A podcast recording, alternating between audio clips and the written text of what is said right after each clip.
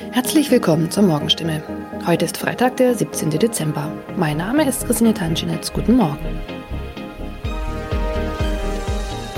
Und das sind heute unsere Themen aus der Region. Kinderärzte sollen Impfstoff zurückhalten. Freifahrt in der Stadtbahn bei kaputten Automaten. Und Papagei überlebt Wohnungsbrand und wird Tage später gefunden. Weil nicht genügend Corona-Impfstoff für Kinder im Alter von 5 bis 11 Jahren vorhanden ist, fordert das Land Baden-Württemberg nach Informationen der Heilbronner Stimme dazu auf, ausreichend Impfstoff für die Zweitimpfung zurückzuhalten. Von der Bundesebene wurde uns mitgeteilt, dass auch die Lieferung des Impfstoffs für Kinder im Alter zwischen 5 und 11 Jahren voraussichtlich nicht in der erwarteten Menge lieferbar sein wird, heißt es in einem Schreiben vom Sozialministerium, das am Donnerstag landesweit an die mobilen Impfteams, die Stadt- und Landkreise sowie an die Kinderärzte per Mail verschickt worden ist. Das Schreiben liegt unserer Redaktion vor. Baden-Württemberg wurde vom Bund zuletzt zugesagt, bis zum Jahresende rund 300.000 Dosen des Kinderimpfstoffes zu erhalten. Diese Zusage kann nun offenbar nicht eingehalten werden. Sollten vom Bund anderslautende Informationen kommen, werde das Sozialministerium diese umgehend an die impfenden Akteure weitergeben und die Verteilung anpassen. Mehr dazu lesen Sie heute auf stimme.de. Seit 1. November hat der Stadtbahnbetreiber Albtal Verkehrsgesellschaft AVG die Fahrscheinautomaten in den Stadtbahnen stillgelegt. Sie sind noch da, funktionieren aber nicht.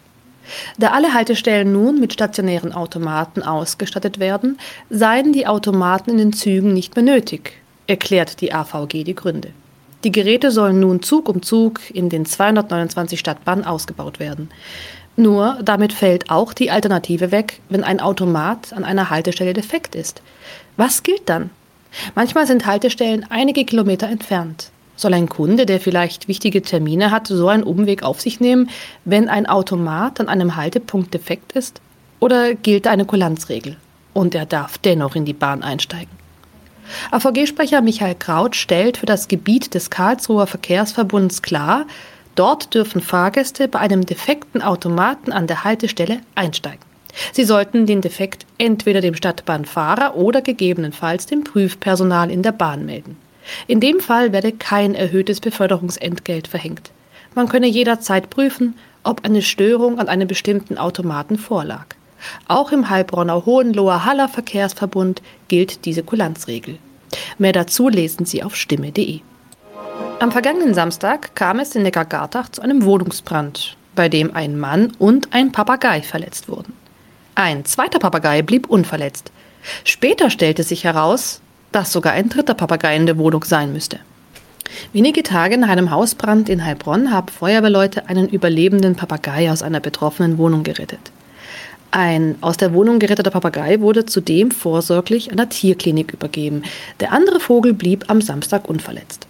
Doch damit war das Papageienproblem noch nicht gelöst. Denn am vergangenen Dienstag habe sich der verletzte Bewohner bei der Polizei gemeldet und mitgeteilt, einer seiner insgesamt drei Papageien müsste sich eigentlich noch in der Wohnung befinden.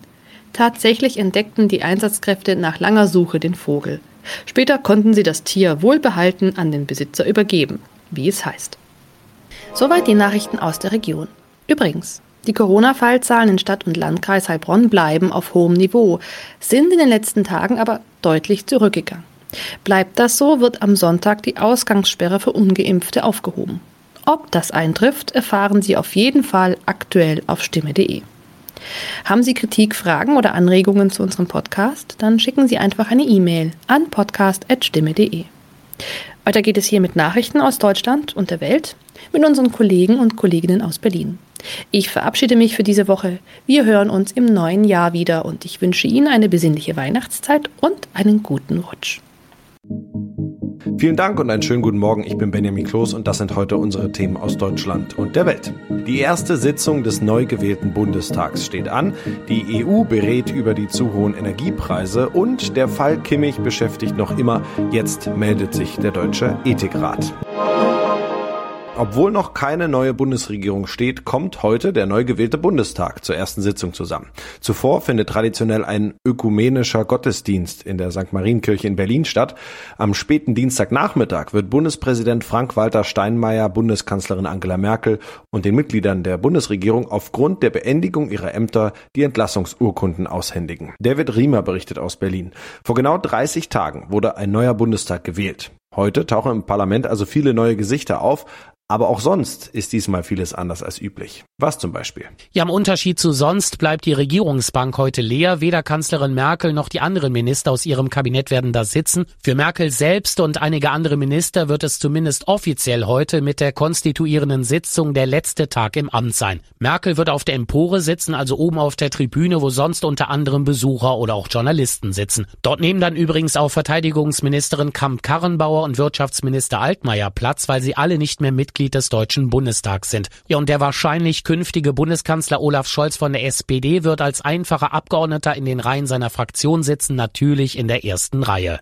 Kanzlerin Angela Merkel und ihre Kabinettsmitglieder werden am Nachmittag von Bundespräsident Steinmeier ihre Entlassungsurkunden erhalten. Eine neue Bundesregierung gibt es ja noch nicht.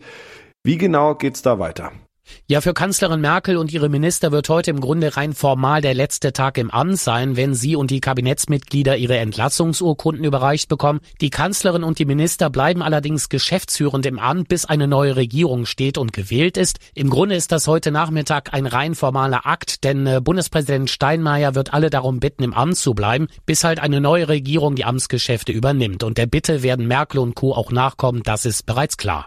Bundestagspräsident Schäuble wird heute allerdings zum letzten Mal eine Bundestagssitzung leiten. Wer wird seinen Posten übernehmen? Ja, aller Wahrscheinlichkeit nach wird die SPD-Abgeordnete Bärbel Baas die Schäuble-Nachfolge übernehmen. Das protokollarisch zweithöchste Amt wird damit in der Geschichte der Bundesrepublik erst zum dritten Mal eine Frau innehaben. Baas ist bisher noch nicht so bekannt. In der SPD-Fraktion war sie zuletzt unter anderem fürs Thema Gesundheit zuständig und damit auch für Corona. In Sachen Pandemie stand und steht auch immer noch Gesundheitsexperte Karl Lauterbach für die Sozialdemokraten aber viel, viel mehr im Fokus. Dass die SPD nun Anrecht auf den Posten des Bundestagspräsidenten hat, geht auf auf Tradition zurück, denn äh, der Fraktion mit den meisten Abgeordneten steht das Amt zu und die größte Fraktion im Bundestag ist nicht mehr die Union, also CDU und CSU, sondern die SPD. Der neue Bundestag ist von den Mitgliedern her etwas größer als der letzte. Im Plenarsaal müsste doch bestimmt eine ganze Menge umgebaut werden, oder? Ja, und wie zig Handwerker haben da seit der Wahl Ende September im Bundestag kräftig rumgewerkelt. Es mussten beispielsweise Tische und Stühle versetzt werden. Klar, die Größe der Fraktionen haben sich ja geändert. Dadurch mussten auch neue Kabel verlegt werden, unter anderem für die Mikrofone. Also da wurde in den letzten Wochen ziemlich viel bewegt, damit der neue Bundestag heute seine Arbeit auch pünktlich aufnehmen kann. Ja, die Corona-Zahlen gehen inzwischen wieder nach oben. Was bedeutet das für die heutige erste Sitzung des neu gewählten Bundestags? Ja, die steigenden Zahlen sind für die erste Sitzung des neuen Parlaments natürlich eine Riesenherausforderung. Bisher mussten einfache Abstandsregeln ja eingehalten werden, heißt nicht alle Abgeordneten durften gleichzeitig in den Bundestag kommen. Das ist bei der konstituierenden Sitzung nun anders. Alle frisch gewählten 736 Mitglieder sollen nämlich dabei sein und deshalb gelten heute strengere Regeln. Nur wer getestet, geimpft oder genesen ist, darf in den Plenarsaal rein. Gibt es sonst noch ein paar wichtige Daten zum neuen Bundestag? Ja, insgesamt wird das Parlament jünger. Knapp 30 Prozent der Abgeordneten sind nicht älter als 40. Mal zum Vergleich, im 2017 gewählten Bundestag waren es gerade mal 15 Prozent. Dafür verantwortlich ist vor allem das starke Abschneiden von SPD, Grünen und FDP bei der Bundestagswahl. Die Grünen haben sogar zwei 23-Jährige im Parlament sitzen und damit die jüngsten Abgeordneten überhaupt. Und erstmal ziehen für die Grünen zwei Transfrauen in den Bundestag ein. Ja, und was den Anteil der Frauen angeht, angeht, bildet der Bundestag die deutsche Bevölkerung nicht gut ab. Etwas mehr als die Hälfte der Deutschen sind ja weiblich, im Bundestag ist es aber nur ein Drittel. Immerhin hat sich der Anteil der Frauen im Vergleich zum vorigen Bundestag aber leicht erhöht. Die EU-Staaten sind sich weiter uneins, wie sie langfristig gegen hohe Energiepreise vorgehen sollen. Die Staats- und Regierungschefs verständigten sich beim Gipfel in Brüssel darauf, den Gründen für den Preisanstieg genauer auf den Grund zu gehen. Demnach sollen zunächst die EU-Länder national eingreifen, um Verbraucher und Unternehmen kurzfristig vor hohen Kosten zu schützen. Heute, an diesem Dienstag, sollen die Diskussionen bei einem Sondertreffen der EU-Energieminister fortgesetzt werden. Sarah Geiserde berichtet aus Brüssel, welche Maßnahmen stehen zur Diskussion. Einige Länder wie Spanien und Frankreich, die sehen die Lösung in gemeinsamen Gaseinkäufen und Vorräten. Außerdem fordern sie eine Reform des Großhandelsmarktes für Strom. Davon erhoffen sie sich, dass der Gaspreis in Zukunft nicht mehr so einen starken Einfluss auf den Strompreis hat. Aber Deutschland und einige andere EU-Länder wollen von so einer Reform nichts wissen. Eine Einigung zu finden dürfte eine schwierige Aufgabe werden. Dass das jetzt schon beim Treffen der Energieminister gelingt, ist unwahrscheinlich. Wie ist denn die Begründung? Also warum Deutschland und andere Reformen der Energiemärkte ablehnen? Also neben Deutschland sprechen wir da auch unter anderem von Österreich und den Niederlanden. Äh, für sie macht es keinen Sinn, in die Gestaltung der eigenen Energiemärkte einzugreifen, weil die Preiserhöhungen von internationalen Faktoren getrieben seien.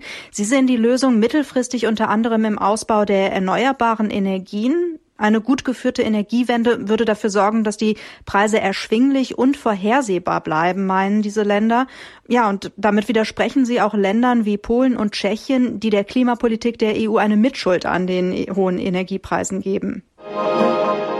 Es gibt wieder mehr Corona-Infektionen. Die Inzidenz steigt erstmals seit Mai wieder auf 110 und die Debatte um Joshua Kimmichs Bedenken zur Impfung geht weiter. Der Fußballnationalspieler sei einer Falschinformation aufgesessen, so die Vorsitzende des Deutschen Ethikrates Alena Büchs bei Sky. Er habe sich nach eigener Aussage noch nicht impfen lassen, weil es keine Langzeitstudie gebe. Michel Gradel berichtet. Das ist ja schon eine recht harte Aussage. Warum wird denn von einer Falschinformation gesprochen? Ja, es geht darum, dass unter Langzeitfolgen oft verstanden wird, dass Nebenwirkungen erst Jahre nach der Impfung auftreten und genau das sei extrem selten bei jeder Art von Impfung, sagt die Ständige Impfkommission. Und die hat auch betont, dass an den mRNA-Impfstoffen seit Jahrzehnten schon geforscht werde und es Studien zu den Nebenwirkungen gebe. Inzwischen gäbe es auch viele Daten, da weltweit über sechs Milliarden Corona-Impfstoffdosen verabreicht worden.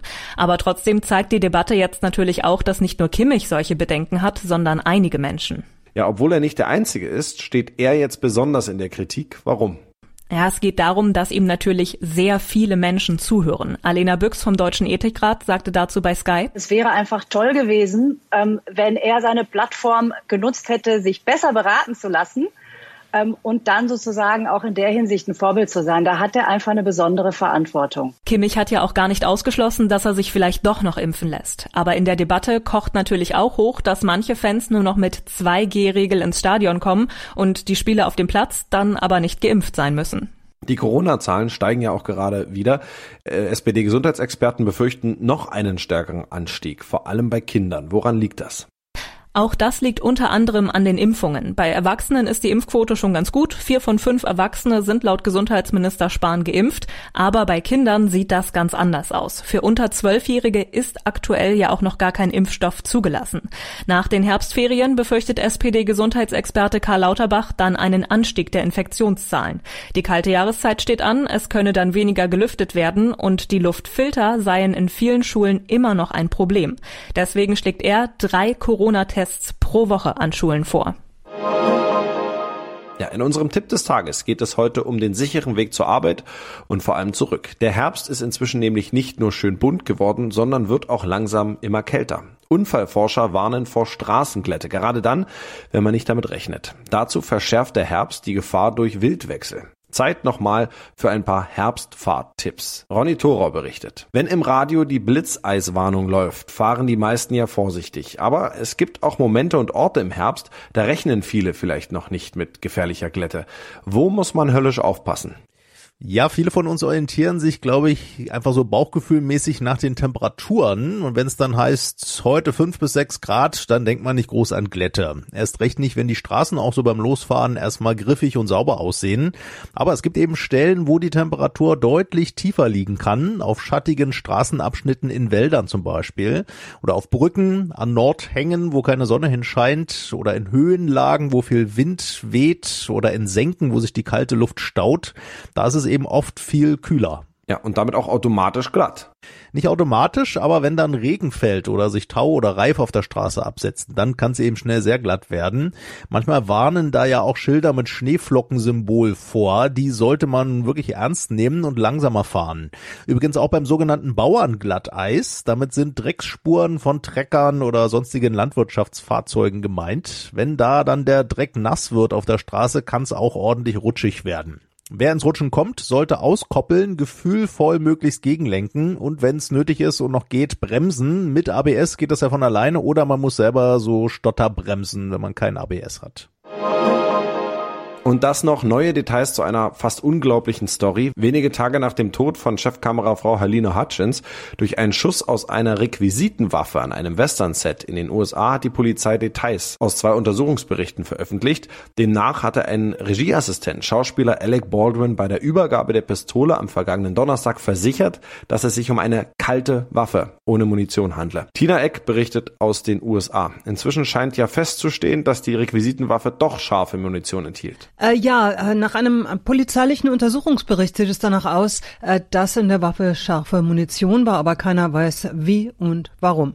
Offenbar war das Team vor diesem Dreh in der Mittagspause mal dann zurückgekehrt und es ist nicht klar, ob diese Requisitenwaffe dann nochmal überprüft wurde, bevor Baldwin äh, damit die Szene drehen sollte. Der Regieassistent, der Baldwin die Waffe gegeben hatte, schwört, dass er überzeugt war, dass sie nicht geladen war, aber es ist eben nicht klar, ob das wirklich gründlich gecheckt wurde. Ja, das war's von mir. Ich bin Benjamin Kloß und wünsche Ihnen noch einen schönen Tag. Bis morgen.